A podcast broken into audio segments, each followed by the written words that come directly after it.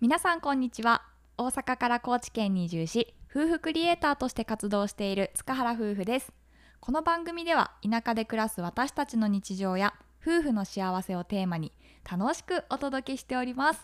よろしくお願いしますこの放送はニャーさんのご提供でお送りさせていただきますニャーさんありがとうございますありがとうございますはいにゃーさんには2日間にわたってご支援いただきまして本当にありがとうございあまりがとうごすざいますなんか一人一回ずつにゃーさんを呼ばせていただきましたけどそうやな どうでしたでしょうか、まあ、いつもねあのコメントとかですごい温かい応援メッセージをくださるのでめちゃくちゃ励みになってるようね、んそうやね、うん、うんもうなんせ優しいんだよねにゃーさん はありがたいですねこれからも頑張りましょうねこれからも頑張りましょう、はいうんよろしくお願いしますはい、えーこの番組のスポンサー様は引き続き募集しております概要欄のスポンサー枠ご購入ページよりぜひご支援していただけると嬉しいですはいというところで、えー今日のテーマは音声配信について、えーお話ししようかなと思います、はいあのーなんで話そうかなって思ったきっかけなんですけど、うん最近結構ねあの DM をもらうことが多くてうん自分たちのラジオを聞いてラジオを実際始めてみましたよっていう人たちが増えてきてんやんあー確かにその実感すごいあるう、ーんね、なんか市場が盛り上がるのはすごいいいことやし、うん、だからこそ、まあ、自分たちは今ラジオを半年以上続けてきたから、そこでまあ僕らはねあのラジオを半年以上続けてきたんで、まあ、メリットとデメリットなんかを2人で話していこうかなと今回は思います。はいまあ、3つにまとめてんけど、うんあのまず1つ目これはねいつも言ってるけどコスパが最高にいいあーこれは発信する側としての、まあ、コスパそうそうそうそコうンテンツを生み出すコスパっていうことだよね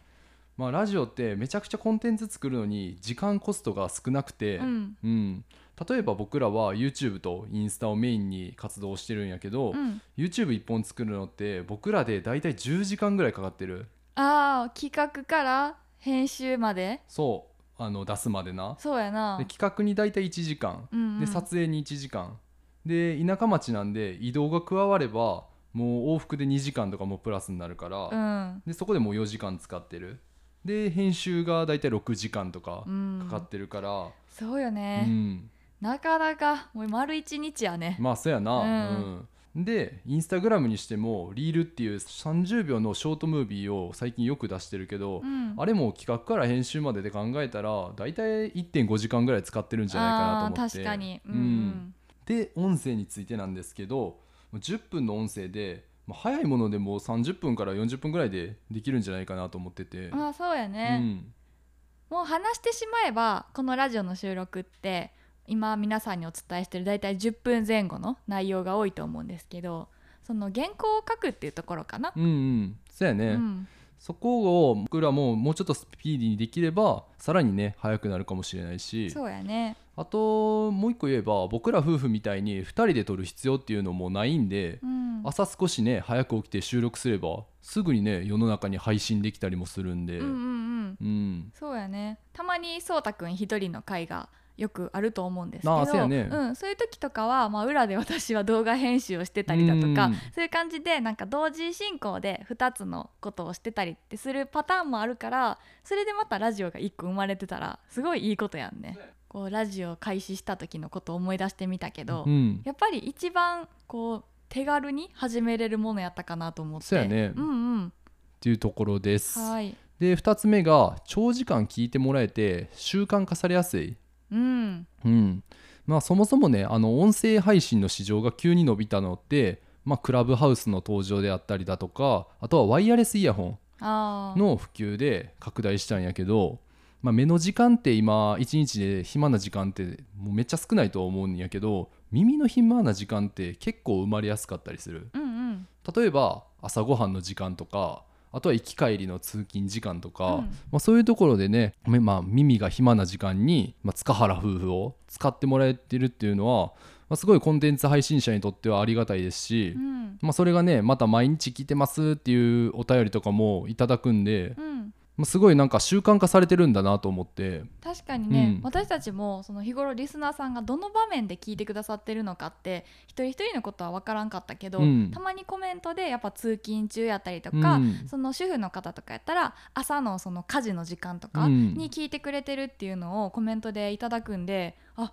生活に溶け込んでるやんって思うよ そうね。やな、うん、配信者側だと、うんあのデータを見れるんですけどもデータを見たら平均780%ぐらい聞いてもらえてて、おーうん、あのラジオが10分が100やったとすると、まあ、大体7分から8分ぐらいまではみみんな聞いてもらえてて、うんうんううんんまあ YouTube ではこれってありえない数字で YouTube だと大体340%ぐらいなんで、それでいい方だよね。うん、そうやね、ううん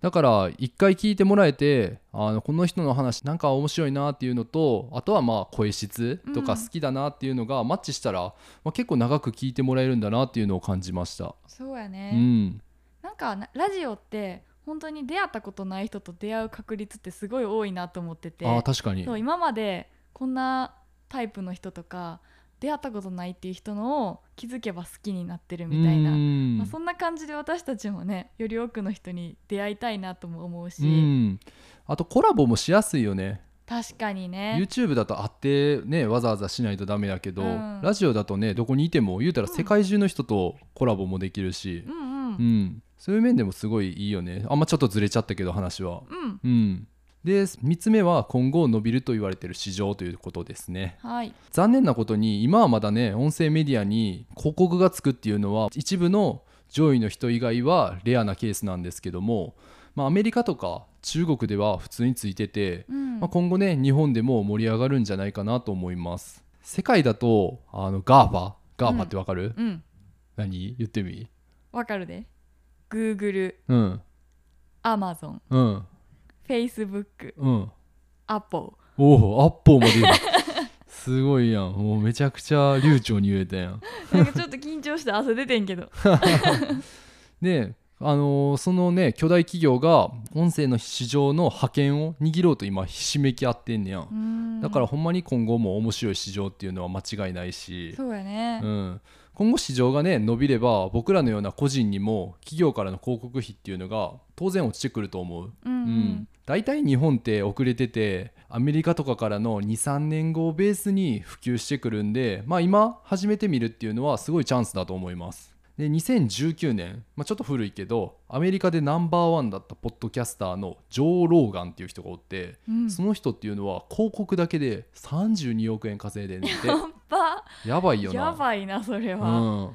へえでこれ2019年の数字やから今ね市場がどんどんどんどん伸びていってるからもしかしたらね、もう100億とかいってるかもしれんしう、ん、んそんな人がいっぱい出てきてるんじゃないうんねだから夢もあるしただねあのこれからすぐに収益化したいんやっていう方にはまだうん日本ではね向いてないかもしれないけどえ、そうやね、まあ、もしかしたらねあの未来のポッドキャスター版ヒカキンがねこれから生まれてくるかもしれないし、うん、まあ、僕らもだからこうやって音声市場っていうのにもね入っていって収益化できたらなっていうのを狙ってやってたりします。なんかここまでねちょっといろいろ音声のこと話させてもらったんですけどももしねラジオ始めてみたいなっていう場合だとまあいろ、んなアプリがあって分からんとは思うんですけども、うんまあ、とりあえずスタンド FM っていうアプリとアンカーっていうアプリでいいかなと思います。うんうんうんまあ、僕らもねそっから始めたしそうやな、うん、で使い方についてはねめちゃくちゃ情報載ってるんでぜひググってもらえればと思います。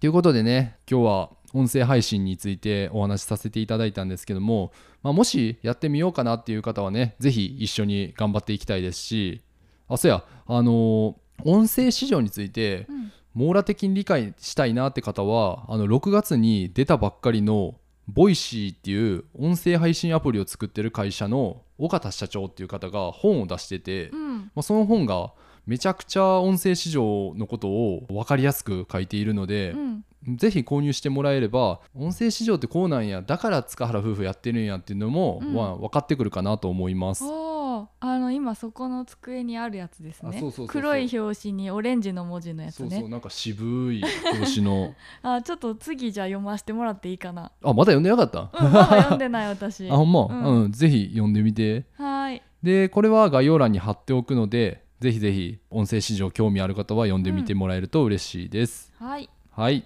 というところで、えー今日は、えー音声配信を半年以上続けてきた僕らから、まあ、音声市場についてのメリットデメリットをお伝えさせていただきましたそれでは皆さんまたお会いしましょうバイバイイ